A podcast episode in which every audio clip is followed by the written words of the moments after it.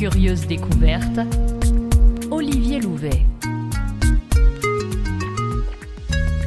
Bonjour et bienvenue dans Curieuse Découverte. Je m'appelle Olivier et je te propose de poursuivre notre balade dans Paris. Ces balades sont un prétexte pour faire des découvertes. En me promenant, tout ce que je vois me permet d'aborder tel ou tel sujet afin de nourrir ma curiosité et notre curiosité.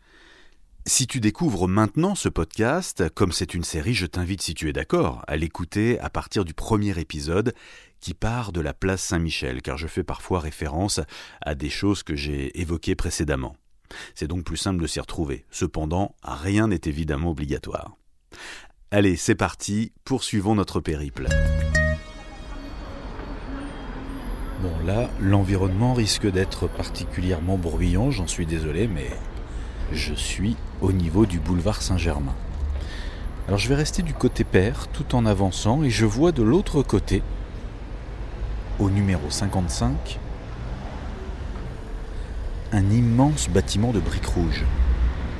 École spéciale des travaux publics du bâtiment et de l'industrie, autrement dit l'ESTP de Paris.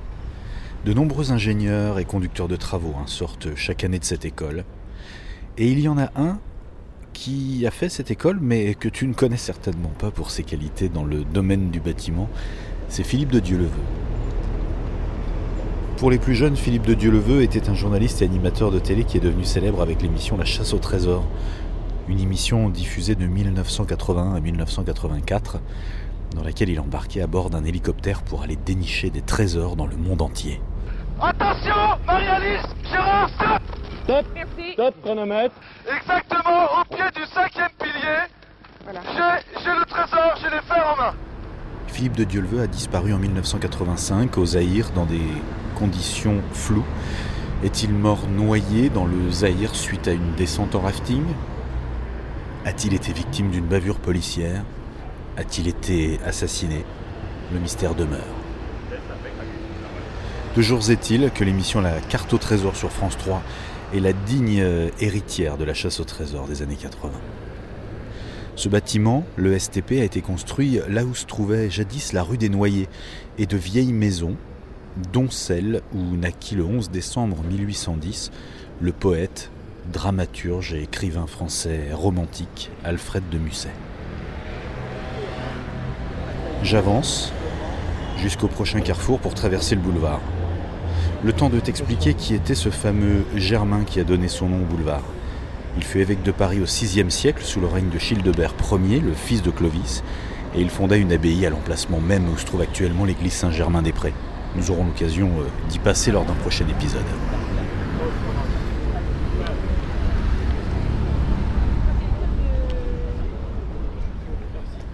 Je traverse le boulevard. Je vais ensuite traverser la rue Saint-Jacques.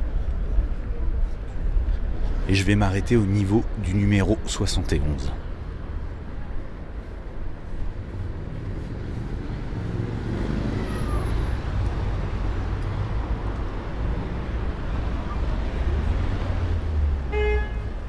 Voilà, je suis au numéro 71. À cet endroit se trouvait le couvent des Mathurins. Il fut détruit, puis en 1864, on a construit ce bâtiment, siège du théâtre de Cluny. On y jouait des pièces de boulevard, des opérettes, et bien plus tard, en 1933, le théâtre a été transformé en cinéma. Le Cluny Palace. Et puis maintenant, euh, depuis les années 90, une librairie internationale a été installée ici. On y trouvait des livres de- dans toutes les langues. C'est la raison pour laquelle librairie internationale est indiquée sur, le, sur la façade. Mais maintenant, c'est un club de sport qui est là. Allez, je continue maintenant jusqu'à la prochaine rue. C'est la rue de Cluny. Je la traverse. Juste là, je vais m'arrêter. En face, il y a le numéro 90. C'est de l'autre côté du boulevard. hein. Le numéro 90, c'est un bel immeuble au-dessus de la porte duquel on peut voir une plaque. C'est ici qu'est mort d'un AVC le célèbre architecte Charles Garnier, à qui l'on doit le Palais Garnier, c'est-à-dire l'Opéra de Paris. On va maintenant avancer jusqu'à l'angle du boulevard Saint-Michel. Le boulevard Saint-Germain et le boulevard Saint-Michel ont été créés la même année, en 1855, toujours sous l'impulsion du baron Haussmann. Là, je passe devant l'entrée du jardin médiéval du musée de Cluny.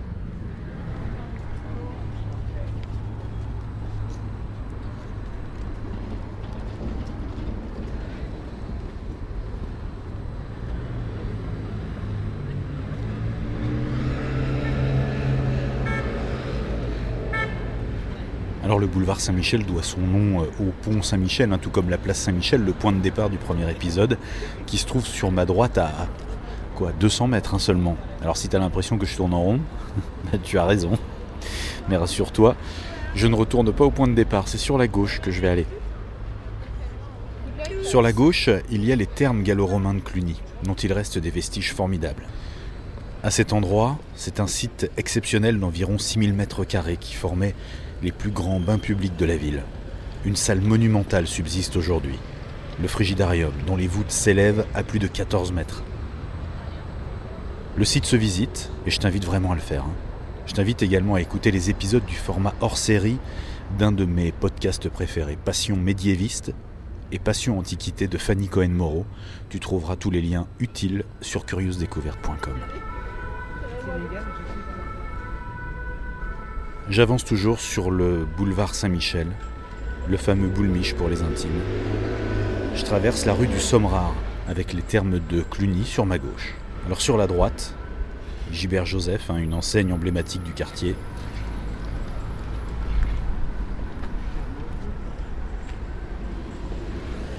J'arrive maintenant au niveau de la rue des Écoles.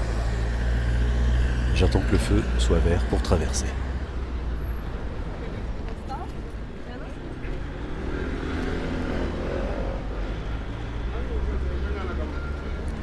Voilà, j'ai traversé la rue des Écoles et je vais prendre sur la gauche dans cette rue. La rue des Écoles a été créée au milieu du 19e siècle pour avoir enfin un axe qui relie les grandes écoles entre elles. En fait, ce sont les habitants hein, qui ont demandé la création de cette rue. Auparavant, les étudiants qui souhaitaient se déplacer d'une école à l'autre avaient pris pour habitude de passer dans les cours d'immeubles pour aller plus vite. On peut comprendre que les habitants en aient eu un peu marre. Le percement de la rue a commencé en 1846 avec des travaux relativement modestes et finalement peu d'expropriation. J'approche du cinéma Le Champeau.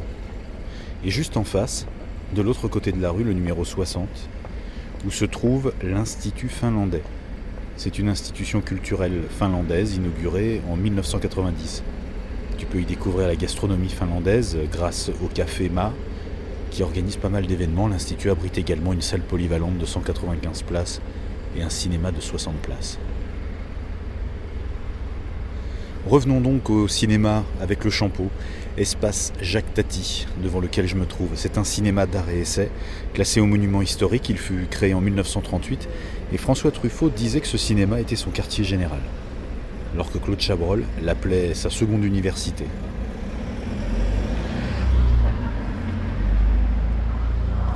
Je vais prendre maintenant à droite, vers la rue Champollion. La rue a donné son nom au cinéma, hein, le Champeau, et elle rend hommage à Jean-François Champollion, le célèbre égyptologue qui a réussi à déchiffrer les hiéroglyphes en 1822. Le quartier latin lui rend hommage, lui qui arriva de l'Isère un jour de septembre 1807 pour venir étudier au Collège de France, où trône désormais sa statue, hein, sculptée par Bartholdi. Du 3 au 5 rue Champollion, un autre cinéma d'art et essai, le Reflet Médicis, situé sur un ancien cabaret et un ancien théâtre. Le théâtre des Noctambules, notamment, où fut créée la cantatrice chauve de Ionesco en 1950, et dont je t'ai déjà parlé lors de mon passage rue de la Huchette. Et comme on dit toujours, jamais 203, voici au numéro 9 un troisième cinéma, la Filmothèque, le quartier latin. Créé en 1966, repris en 2006, ce lieu propose des festivals chaque année de films libanais, hongrois, finlandais ou bien encore ukrainiens.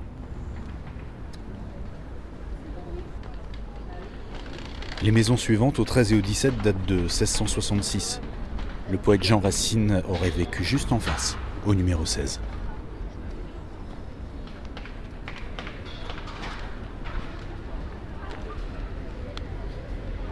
J'arrive sur la place de la Sorbonne et je vois la Sorbonne sur ma gauche. Cette place a été l'un des lieux majeurs hein, de la révolte étudiante de mai 68. À l'angle, sur ma gauche, un lieu que je te conseille si tu aimes la philo, c'est la librairie philosophique Joseph Vrin, une institution depuis 1911. Je traverse maintenant la place et face à moi l'écritoire, le café où le chanteur Julien Clerc a rencontré en 1967 celui qui allait être l'un de ses paroliers fétiches, Étienne Rodagil. Ce fut le point de départ d'une longue collaboration et ce sont énormément de chansons qui sont nées de cette amitié, parmi lesquelles Ce n'est rien. Ce n'est rien, tu le sais bien, le temps passe, ce n'est rien. Si on chantait. Si on chantait, si on chantait, si on chantait,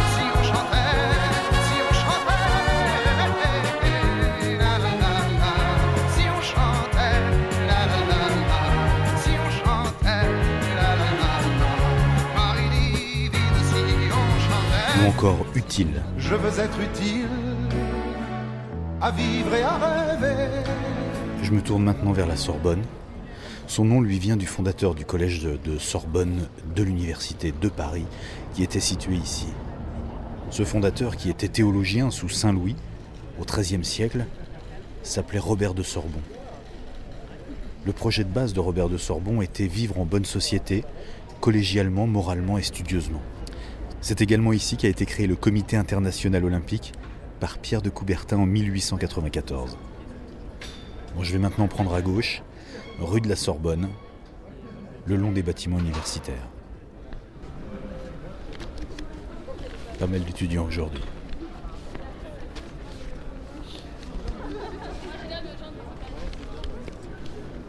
Sur le côté gauche, au numéro 14, un hôtel. C'est ici que le couturier Karl Lagerfeld est venu quand il arriva à Paris en 1949, à l'âge de 16 ans.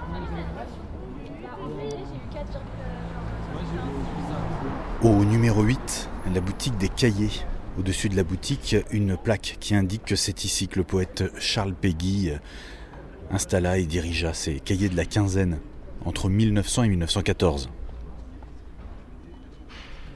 C'était une revue euh, bimensuelle, engagée, dreyfusarde. Et Charles Péguy est tombé lors de la Grande Guerre à Villeroy en Seine-et-Marne, près de Meaux, le 5 septembre 1914, lors du premier jour de la première bataille de l'Ourcq. Nous passerons euh, au gré de nos cheminements devant l'immeuble où il vivait à deux pas du Panthéon. Je passe maintenant devant le numéro 6 qui abrite la boutique des éditions classiques Garnier et leur célèbre couverture jaune. Je me retrouve maintenant à nouveau rue des Écoles que je traverse.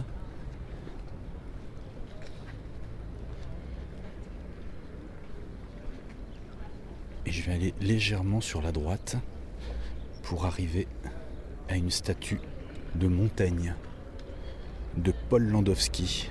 Alors elle fait face à la, grande entrée, ou à une grande entrée en tout cas, de la Sorbonne.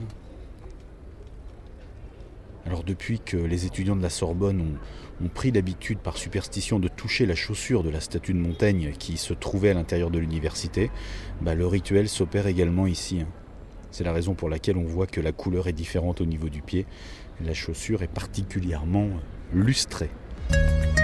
J'espère que cette balade t'a plu. Si c'est le cas, n'hésite pas à t'abonner sur ta plateforme préférée et à t'inscrire à la newsletter. N'hésite pas non plus à me suivre sur mes différents comptes. En voici quelques-uns. Olivier Louvet sur Twitter et Instagram, Olivier Louvet On sur Facebook et Curieuse Découverte sur TikTok. Tu trouveras toutes ces infos ainsi que des photos et des liens pour aller plus loin sur curieusedécouverte.com. Merci à toi et à très vite.